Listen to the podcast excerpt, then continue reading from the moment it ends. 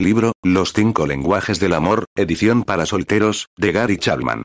Capítulo 11, Relaciones de pareja, parte 2. Me estaba sentando en mi escritorio un sábado por la mañana, ordenando papeles, cuando recibí una llamada de Mark. Nos conocemos desde hace más de 30 años. Participé en las bodas de sus hijos. Presidí el funeral de su esposa cinco años antes. Había caminado con Mark a través del dolor de la pena, pero podía decir por el tono de su voz que algo era diferente. No, pasó mucho tiempo para descubrir qué estaba pasando. Después de hacer las habituales preguntas de vamos a ponernos al día, dijo, te llamo para decirte que me voy a casar. ¿Casado? exclamé. ¿Cuándo? El día de Navidad, respondió. Todos los niños y nietos estarán aquí, así que decidimos que sería un buen momento para la boda. Bien, felicitaciones. Dije. Estoy feliz por ti. Me gustaría que fueras parte de la ceremonia, dijo. Nos vamos a casar en su iglesia, y su pastor estará liderando las cosas. Pero los dos queremos que también te involucres. Me sentiría honrado, dije. Mark y yo terminamos nuestra conversación, y luego subí las escaleras para darle las buenas noticias a mi esposa. Me sorprende que haya esperado tanto, dijo con naturalidad. Los dos sabíamos que Mark había estado saliendo con Silvia durante unos tres años. Su esposo falleció dos meses antes que la esposa de Mark. Tenía fuertes compromisos cristianos y era muy activa en la vida comunitaria. Silvia y Mark tenían mucho en común. Tanto Caroline como yo nos sentimos bien con su relación. Debido a su edad y experiencia pasada, ni Mark ni Silvia sintieron la necesidad de asesoramiento prematrimonial. Eran bastante felices en sus primeros matrimonios y supusieron que estarían felizmente casados de nuevo. Dos años después, Mark llamó nuevamente. Su tono era mucho más sombrío. Creo que necesitamos ayuda, dijo. Tenemos algunos desacuerdos bastante graves, y simplemente no podemos estar en la misma página. Tal vez cometí un error al casarme de nuevo. Parece que ninguno de los dos está muy feliz.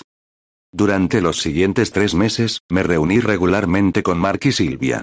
Nos abrimos paso a través de una serie de conflictos relacionados con los niños, los muebles, el dinero, la jubilación, los vehículos y la iglesia.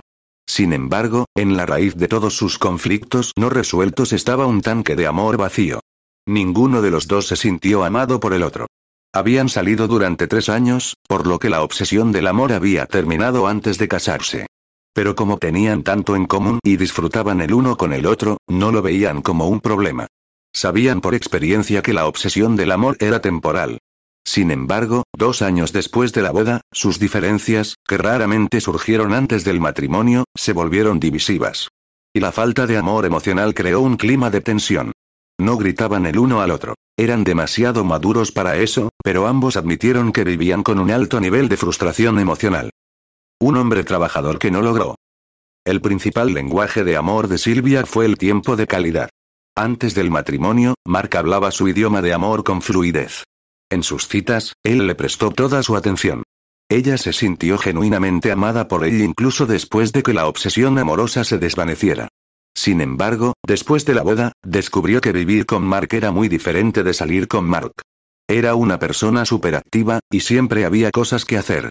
Había césped para cortar, arbustos para podar, hojas para ser sopladas, carros para lavar, paredes para pintar, alfombras para reemplazar. Siempre hubo un proyecto. Es un hombre trabajador, dijo Silvia.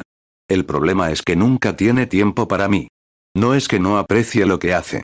Sí, pero ¿de qué sirve si no tenemos tiempo el uno para el otro? Por otro lado, Mark realmente no lo entendió. No la entiendo, dijo. La mayoría de las mujeres estarían contentas de tener un marido como yo. ¿Cómo puede decir que no la amo? En lugar de responder la pregunta de Mark prematuramente, di vuelta a la conversación preguntando, en una escala de 0 a 10, ¿cuánto amor sientes que viene de Silvia? Él guardó silencio por un momento y luego dijo, cerca de cero en este momento. Todo lo que hace es criticarme. Nunca pensé que llegaría a esto. Antes de casarnos, ella siempre fue muy positiva. Cuando pinté la sala de su casa y cambié las ventanas de su dormitorio, no pudo decir lo suficiente sobre lo genial que era. Ahora hago lo mismo en nuestra casa y no cuenta para nada. El lenguaje de amor primario de Mark fue palabras de afirmación. En lugar de explicarles, les di una copia de los cinco lenguajes del amor y les dije, la respuesta a su matrimonio está en este libro. Quiero que lo lean cuidadosamente, y dentro de dos semanas quiero que me digan por qué ninguno de ustedes se siente amado. No creo que ninguno de ellos estuviera muy impresionado con mi enfoque, pero ambos acordaron leer el libro. Dos semanas después, la atmósfera era muy diferente. Entraron a mi oficina sonriendo. Ahora sabemos por qué querías que leamos este libro antes de casarnos, dijo Silvia. Ojalá te hubiéramos escuchado. Resistí el impulso de decir, me gustaría que también lo hubieras hecho. En cambio, dije, no puedes revivir los últimos dos años, pero puedes hacer que el futuro sea muy diferente. Llenando el tanque de amor de Silvia. Entonces, ¿cuál es el lenguaje de amor de Silvia? Le pregunté a Mark. Tiempo de calidad, sin duda, dijo. Durante dos años, he estado haciendo proyectos cuando ella necesitaba que me sentara en el sofá y hablara con ella, tomara un coche en el campo y caminara por el vecindario después de la cena. Siempre estuve demasiado ocupado para esas cosas. Ahora me doy cuenta de que estaba equivocado. Como no hablaba su lenguaje de amor, ella hizo lo único que sabía hacer, refunfunó. ¿Y cuál es tu lenguaje de amor? Le pregunté. Mi principal lenguaje de amor son las palabras de afirmación, por lo que su queja me hirió tan profundamente. Fue como un cuchillo para mi corazón. Ahora me doy cuenta de lo que hice, dijo Silvia. Mi tanque de amor estaba tan vacío. Ni siquiera sabía que tenía un tanque de amor, así que ciertamente no me di cuenta de que estaba vacío. Hice lo que era natural para mí. Traté de expresar mi necesidad. Ahora veo que pareció condenarlo. En lugar de afirmarlo por todas las cosas buenas que estaba haciendo, lo critiqué porque no estaba satisfaciendo mis necesidades más profundas. Nos pedimos disculpas el uno al otro, y sabemos que el futuro será diferente, dijo. Le prometí que tendremos una cita todas las semanas, dijo Mark. Y daremos un paseo después de cenar al menos una noche a la semana, tal vez dos. Y cada tres meses, vamos a hacer un viaje de fin de semana juntos. Es como si comenzáramos nuevamente nuestro matrimonio, dijo Silvia, solo que esta vez, sabemos cómo amarnos uno a otro. Mark es uno de los hombres más trabajadores que he conocido. Y a partir de ahora, me aseguraré de que él sepa que aprecio eso sobre él. Han pasado más de una década desde esa conversación con Mark y Silvia. Silvia me dijo recientemente, no puedo agradecerte lo suficiente por el tiempo que pasaste con nosotros. Literalmente salvó nuestro matrimonio, y Mark me dijo, quiero que sepas que no podría estar más feliz. En medio de la crisis, Mark y Silvia descubrieron algo que podría haberse resuelto mientras estaban saliendo. Desafortunadamente hicieron lo que miles de personas hacen. Suponen que la relación de amor continuará después del matrimonio sin mucho, o ningún, esfuerzo. Antes del matrimonio, hablaban el idioma de amor del otro, pero no eran conscientes de lo que estaban haciendo. El contexto de citas facilitó a Mark darle tiempo a Silvia. Ella fue el foco de su atención mientras estaban juntos. Como se sintió amada, fue fácil para ella darle palabras de afirmación. Si el amor romántico te lleva al matrimonio, asegúrate de seguir hablando el lenguaje de amor de tu pareja. Recuerde, esto requiere un trabajo real, pero vale la pena el esfuerzo. El contexto del matrimonio es muy diferente del contexto de citas. En la normalidad de la vida matrimonial, Mark se ocupó de cosas que pensó que serían importantes para ella, echándose de menos lo más importante, el tiempo de calidad. Cuando Silvia dejó de darle palabras de afirmación, su tanque de amor se agotó rápidamente. Sin amor emocional, sus diferencias se convirtieron en campos de batalla, y ambos cuestionaron la sabiduría de su matrimonio. Y sin una comprensión de la naturaleza del amor, su matrimonio indudablemente habría terminado en divorcio. ¿Por qué casarnos? Lo que la mayoría de nosotros buscamos. Bueno, si es tan difícil y las probabilidades no son tan buenas, esta pregunta podría surgir. ¿Para qué molestarse? Con tantos matrimonios que terminan en divorcio, ¿por qué correr el riesgo? La respuesta simple es que todos deseamos amar y ser amados de manera única, y eso nos lleva a la mayoría de nosotros a una relación matrimonial pactada. A pesar del aumento del divorcio, la cohabitación y la paternidad no casada, el matrimonio sigue siendo una aspiración de la gran mayoría de hombres y mujeres. Una encuesta reciente encontró que el 93% de los estadounidenses califican tener un matrimonio feliz como uno de los objetivos más importantes o muy importantes. Con este deseo, sin embargo, hay miedos realistas. Un proyecto de investigación que exploró la actitud de los estudiantes universitarios de hoy concluyó, están desesperados por tener un solo matrimonio y quieren que sea feliz. No saben si esto ya es posible. Si los estudiantes universitarios, y otros adultos solteros, pueden comprender la naturaleza del amor y cómo expresarlo de manera efectiva, pueden tener los matrimonios felices que desean. Entonces, mi ruego a cada uno de los que lee este libro es 1. Aplicar estos principios en cada relación de pareja. 2. Aceptar la emoción de la obsesión del amor por lo que es emocionante pero temporal. Y 3. Comprometerse con un amor determinado expresado en el lenguaje de amor primario de la otra persona. Cuando las personas en relaciones de pareja hacen estas cosas, pueden evaluar los otros aspectos de la vida que los ayudarán a tomar una decisión sabia sobre el matrimonio. Siete propósitos comunes. Antes de explorar esos otros aspectos, tal vez deberíamos detenernos lo suficiente para preguntar, ¿cuál es el propósito del matrimonio? Si hace esta pregunta a una docena de amigos, puede recibir una docena de respuestas. Estas son algunas de las respuestas que recibí de los muchos adultos solteros con los que he interactuado a lo largo de los años. Compañerismo, sexo, amor, proporcionar un hogar para niños, aceptación social, ventaja económica, seguridad. Pero, ¿no pueden lograrse estos objetivos fuera del matrimonio? Sí. Aunque abundantes investigaciones han indicado que las personas casadas son más felices, están más sanas y están mejor económicamente. Aún así, el propósito del matrimonio es más profundo que cualquiera de estos siete objetivos. Un propósito más profundo. En el antiguo relato bíblico de la creación, Dios dice de Adán, no es bueno que el hombre esté solo. La respuesta de Dios a la necesidad del hombre fue haré una ayuda idónea para él. La palabra hebrea adecuada para literalmente significa cara a cara. La imagen es que Dios creó a alguien con quien el hombre podría tener una relación cara a cara. Habla de ese tipo de relación profunda y personal en la que los dos están unidos en una unión irrompible que satisface los anhelos más profundos del corazón humano. El matrimonio es la respuesta de Dios para la necesidad más profunda de la humanidad, la unión de la vida con otra. De hecho, ese mismo relato antiguo de la creación dice de Adán y Eva, se convertirán en una sola carne. La historia psicológica del hombre está repleta de su deseo de conexión. Creo que el matrimonio está diseñado para ser la más íntima de todas las relaciones humanas. El esposo y la esposa van a compartir la vida intelectual, emocional, social, física y espiritual, y compartirán la vida a tal grado que se convertirán en una sola carne. Esto no significa que las parejas casadas pierdan su individualidad, pero significa que tienen un profundo sentido de unidad. Este tipo de unión no viene sin un compromiso profundo y duradero. El matrimonio no es un contrato para legalizar las relaciones sexuales. No es meramente una institución social para proporcionar el cuidado de los niños. No es simplemente una clínica psicológica donde obtenemos el apoyo emocional que necesitamos. No es un medio de ganar estatus social o seguridad económica. El objetivo final del matrimonio ni siquiera se logra cuando es el vehículo para el amor y el compañerismo, tan valioso como estos.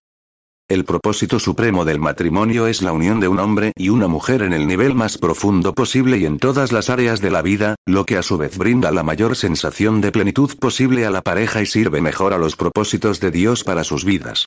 La naturaleza de la unidad marital. Si el objetivo del matrimonio es la unión profunda de dos personas en cada área de la vida, entonces, ¿qué implicaciones tiene este objetivo para una persona que está contemplando el matrimonio? El acto de casarse no solo le da a la pareja este tipo de unidad. Hay una diferencia entre estar unidos y unidad. Si nuestro objetivo es la unidad, entonces la pregunta clave antes del matrimonio debería ser ¿qué razones tenemos para creer que podemos convertirnos en uno? Al examinar las áreas de la vida intelectual, social, emocional, espiritual y física, ¿qué hacemos? ¿Encontramos? Tenemos suficiente en común en estas áreas para proporcionar una base para la unidad. Ninguna casa debe construirse sin una base adecuada. Del mismo modo, ningún matrimonio debe iniciarse hasta que la pareja haya explorado su fundación. ¿Qué significa esto en un sentido práctico? Significa que las parejas que piensan en el matrimonio deberían pasar tiempo discutiendo cada área básica de la vida para determinar quiénes son. Me he encontrado con bastantes parejas casadas que tienen muy poca comprensión de los intereses intelectuales de los demás. Muchos se casan con solo una comprensión superficial de la personalidad o el maquillaje emocional de los demás. Otros se casan pensando que los valores religiosos y morales no son importantes, y por lo tanto les dan poca consideración. Si quieres un matrimonio íntimo, ¿no tiene sentido construir una base sólida? Las páginas restantes de este capítulo son para solteros en relaciones de pareja que desean evaluar los fundamentos de sus relaciones, mientras intentan hablar el lenguaje de amor de su pareja, mientras consideran el matrimonio. Unidad intelectual. Para explorar adecuadamente los cimientos de la unidad intelectual, debe ser muy práctico. Pruebe esto. Reserve un tiempo de citas específico para analizar entre sí los tipos de libros que lee. Esto revela algo de tu interés intelectual. Si uno de ustedes realmente no lee libros, esto también es revelador. ¿Lees el periódico regularmente? ¿Qué revistas lees? ¿Qué tipo de programas de televisión disfrutas más? ¿Qué sitios web frecuentas? La respuesta a todas estas preguntas indicará algo de sus intereses intelectuales. También se deben considerar los grados en la escuela y la cantidad de educación que cada uno de ustedes tiene. Esto no significa que debe tener las mismas áreas de intereses intelectuales, sino que debe poder comunicarse entre sí en el mismo plano intelectual. Muchas parejas despiertan poco tiempo después de casarse y descubren que esta área de la vida estaba fuera de los límites debido a la incapacidad de entenderse entre sí. Ellos nunca lo consideraron antes del matrimonio. No estoy hablando de perfección aquí, pero estoy hablando de construir fundamentos. ¿Tienes suficiente en común intelectualmente para tener una base para el crecimiento? Esto puede ser mejor respondiendo al intentar algunos ejercicios de crecimiento. Acepte leer el mismo libro y pase algún tiempo de calidad discutiendo sus conceptos. Una vez a la semana, lea el artículo principal en su sitio web de noticias preferido y analice sus méritos e implicaciones. Esto revelará mucho sobre su estado actual y potencial para el crecimiento futuro en la intimidad intelectual. Unidad social. Todos somos criaturas sociales, pero nuestros intereses sociales a menudo difieren enormemente. Te debes a ti mismo y a los demás explorar las bases. ¿Es un fanático de los deportes? ¿Cuántas horas cada semana pasa viendo ESPN? ¿Crees que esto va a cambiar después del matrimonio? ¿Cuáles son tus intereses musicales? ¿Qué hay de la ópera, ballet? ¿Canciones de gospel? ¿Te avergonzabas de leer alguno de esos? ¿Qué hay de tu pareja? Recuerdo a la joven esposa que dijo, Quiere tener esa música tonta de country western todo el tiempo, y no puedo soportarlo. Nunca pareció importante antes del matrimonio. Me pregunto por qué. ¿Pudo haber sido la obsesión del amor? ¿Qué tipo de actividades recreativas disfrutas? ¿Alguna vez has oído hablar de viudas de golf? Disfruta de las fiestas y, de ser así, ¿qué tipo de fiestas? Estas son preguntas que no puede permitirse no contestar. ¿Tenemos que tener los mismos intereses sociales? Pregunta. No, pero debes tener una base para la unidad. ¿Tienes suficiente en común que puede comenzar a crecer juntos? Tal crecimiento social debería comenzar antes del matrimonio. Si no es así, no es probable que comience después. Estírate. Vea cosas que no has aprendido a disfrutar antes. Vea si puede aprender a disfrutar algunas de las mismas cosas. Si encuentra que está marchando en dos direcciones diferentes socialmente, recuerde que el objetivo del matrimonio es la unidad. Pregúntese, si nunca cambia su interés social actual, ¿estaré feliz de vivir con él el resto de mi vida? ¿Qué hay de tu personalidad?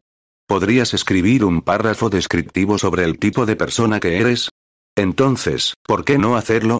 Y haz que tu futura pareja haga lo mismo. Comparta esto con los demás y discuta su autoconcepto en comparación con su apariencia ante los demás. ¿Te entiendes lo suficiente como para creer que puedes trabajar en equipo? Claro, tu personalidad puede complementar la de él, pero ¿quiere él ser complementado? ¿Qué choques has tenido en tu relación de noviazgo? ¿Qué ves como posibles áreas problemáticas cuando piensas en vivir juntos? Discuta esto abiertamente.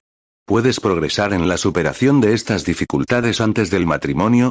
Si se trata de un problema no resuelto antes del matrimonio, se magnificará después del matrimonio. Esto no significa que tus personalidades sean idénticas, eso podría ser un matrimonio bastante aburrido. Sin embargo, debe haber una comprensión básica de la personalidad del otro y una idea de cómo se relacionarán entre sí. Los enfrentamientos de personalidad no se resolverán simplemente por casarse. Unidad emocional. Debido a la euforía de la experiencia en el amor, muchas parejas sienten que tienen una verdadera intimidad emocional. Como me dijo una persona, esta es la parte más fuerte de nuestra relación. Realmente nos conectamos emocionalmente. Sin embargo, cuando la euforía disminuye, algunas parejas descubren que la base para la intimidad emocional es extremadamente débil. Experimentan sentimientos de alejamiento y distancia. No sé cómo podría haberme sentido tan cerca de él hace seis meses, cuando hoy siento que ni siquiera lo conozco, confió una novia reciente. ¿Qué es la intimidad emocional? Es esa profunda sensación de estar conectado el uno con el otro. Se siente amado, respetado y apreciado, mientras que al mismo tiempo busca corresponder. Sentirse amado es tener la sensación de que la otra persona realmente se preocupa por su bienestar. El respeto tiene que ver con la sensación de que tu cónyuge potencial tiene una consideración positiva por tu personalidad, intelecto, habilidades y personalidad. La apreciación es la sensación interna de que su pareja valora su contribución a la relación. Exploremos estos tres ingredientes para la unidad emocional. La evidencia de amor genuino incluye hablar el principal lenguaje de amor de cada uno consistentemente. Después de haber discutido los conceptos en este libro y descubrir el lenguaje de amor de los demás, pregúntese, ¿con qué fluidez lo habla? ¿Cuánto intentan ustedes, y su pareja, hablar los lenguajes de amor de los demás? El respeto comienza con esta actitud. Reconozco que eres una criatura de valor extremo. Dios te ha dotado de ciertas habilidades y emociones. Por lo tanto, te respeto como persona. No voy a profanar tu valía haciendo comentarios críticos sobre tu intelecto, tu juicio o tu lógica. Trataré de comprenderte y darte la libertad de pensar diferente de la forma en que pienso y de experimentar emociones que no puedo experimentar. El respeto significa que le das a la otra persona la libertad de ser un individuo. También debe hacer esta pregunta. ¿La persona que está considerando como cónyuge lo respeta? Puede decir por la forma en que tratan sus ideas, emociones y sueños. El tercer elemento de la unidad emocional es la sensación de ser apreciado. Cuando expresamos aprecio, significa que reconocemos el valor de la contribución de la otra persona a nuestra relación. Cada uno de nosotros gasta nuestra energía y nuestras capacidades de maneras que benefician nuestra relación. Sentir que nuestro compañero potencial reconoce nuestros esfuerzos y los aprecia construye una intimidad emocional entre nosotros dos. Esta apreciación puede parecer cumplidos el uno al otro. Ella podría decir, gracias por llamarme cuando te diste cuenta de que ibas a llegar tarde. Significa mucho para mí que estuvieras pensando en mí. Oh, gracias por invitarme a una comida. Sé cuánto tiempo y energía se necesita para preparar una comida como esta. Quiero que sepas que realmente aprecio tu arduo trabajo y que la comida estuvo deliciosa. Tales declaraciones comunican aprecio. Si, por otro lado, sus actos reflexivos pasan desapercibidos, puede comenzar a sentirse poco apreciado, y la distancia emocional se desarrolla entre ustedes dos. La apreciación también puede enfocarse en las habilidades. Me encanta oírte cantar. Eres muy talentoso. O la personalidad. Estoy muy agradecido por tu espíritu positivo sobre las cosas. Sé que te decepcionó anoche cuando tuve que cancelar nuestra cita, pero me hizo sentir mucho mejor cuando me dijiste que entendías. La apreciación requiere concentración. Antes que nada, debo ser observador de las acciones, palabras, actitudes y personalidad de la otra persona. Entonces, debo tomar la iniciativa para expresar mi gratitud. Si hay amor genuino, respeto y aprecio, entonces experimentarás la unidad emocional.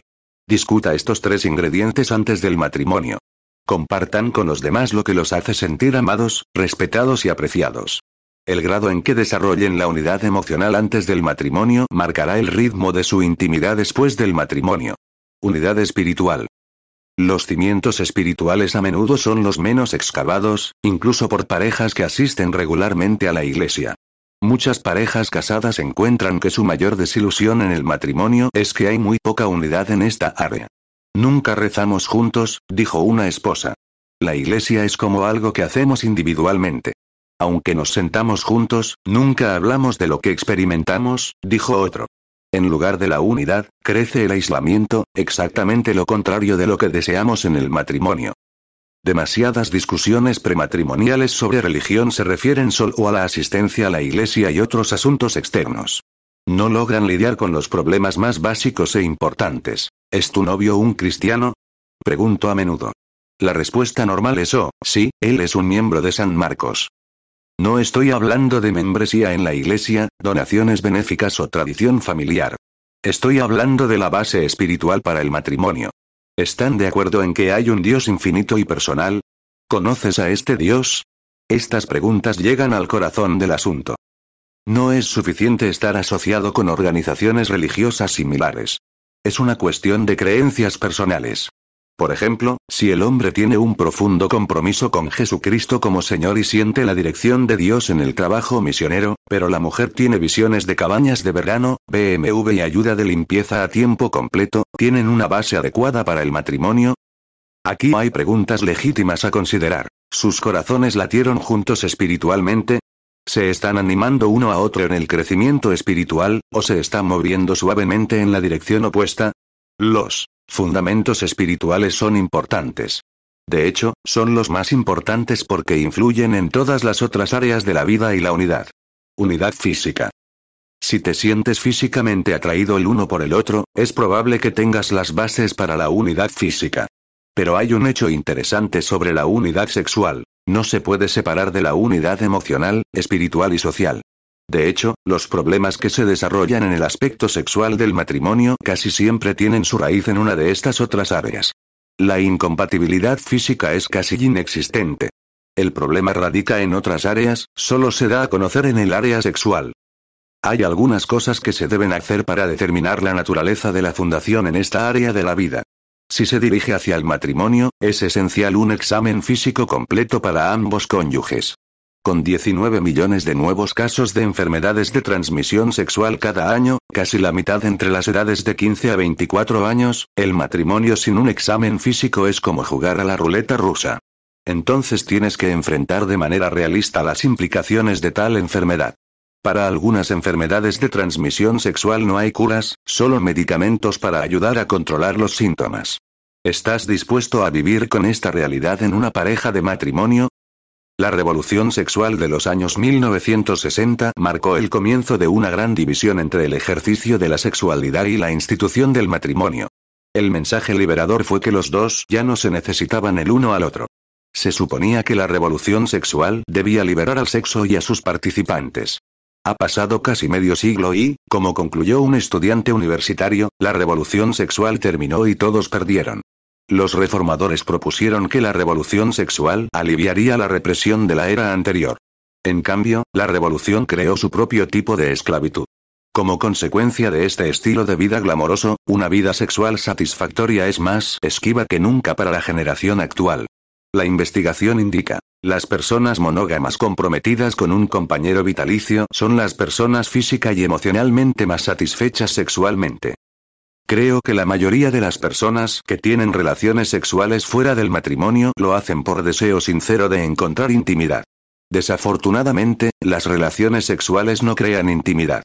El sexo, fuera del matrimonio a menudo desvía el proceso de construcción de la intimidad y se convierte en sí mismo en una fuente de gran dolor físico y emocional. Reconozco que muchos adultos solteros que leen este libro han experimentado ese dolor. Como ministro de la esperanza, mi respuesta es la misma que si el problema estuviera en otra área. El mensaje de la Iglesia cristiana sigue siendo, el arrepentimiento y la fe en Jesucristo siguen siendo la respuesta para hombres y mujeres que no alcanzan la meta. No permitas que los errores pasados te hagan renunciar. Perder una batalla no significa que la guerra está perdida. No podemos volver sobre nuestros pasos y no podemos deshacer el pasado. Sin embargo, podemos trazar nuestro rumbo para el futuro. No disculpe el comportamiento actual debido a una falla pasada. Confiesa tu error y acepta el perdón de Dios. Tratando con cicatrices. Tal acción de su parte no significa que todos los resultados de su pasado sexual serán erradicados. Dios perdona, pero los resultados naturales de nuestros comportamientos no se eliminan por completo. Un hombre que se emborracha y golpea su auto contra un poste de teléfono, resultando en un brazo roto y un auto derrumbado, puede tener el perdón de Dios antes de ir al hospital, pero su brazo todavía está roto y su automóvil está perdido. Por lo tanto, en nuestro comportamiento moral, las cicatrices del fracaso no se eliminan por completo mediante la confesión. ¿Qué vamos a hacer con estas cicatrices? El desafío bíblico es la honestidad en todas las cosas. Si hemos sido sexualmente activos en el pasado y ahora estamos pensando seriamente en el matrimonio, debemos ser honestos con nuestro compañero potencial. Revela completamente lo que sucedió en tu pasado. El matrimonio no tiene armarios para esqueletos. Tu pasado es tu pasado y nunca puede ser cambiado. Confíe en su pareja para que lo acepte tal como es, no como él o ella desearía que fuera. Si tal aceptación no puede ser experimentada, entonces el matrimonio no debe consumarse. Debes ingresar al matrimonio con todas las cartas en la mesa. Además de la aceptación de tu pareja potencial, también debes aceptarte y superar tu propio pasado. Si, por ejemplo, tiene una actitud negativa hacia el sexo debido a experiencias pasadas, no debe barrer esto debajo de la alfombra y continuar como si esta actitud no existiera. Debe enfrentarlo, y lidiar con eso. Esto puede implicar asesoramiento y ciertamente implica la exploración de la curación espiritual. Para el cristiano, esto comienza con un estudio en profundidad de lo que las escrituras dicen sobre nuestra sexualidad. Uno no puede salir de tal estudio sin la impresión de que la visión bíblica de las relaciones sexuales dentro del matrimonio es positiva.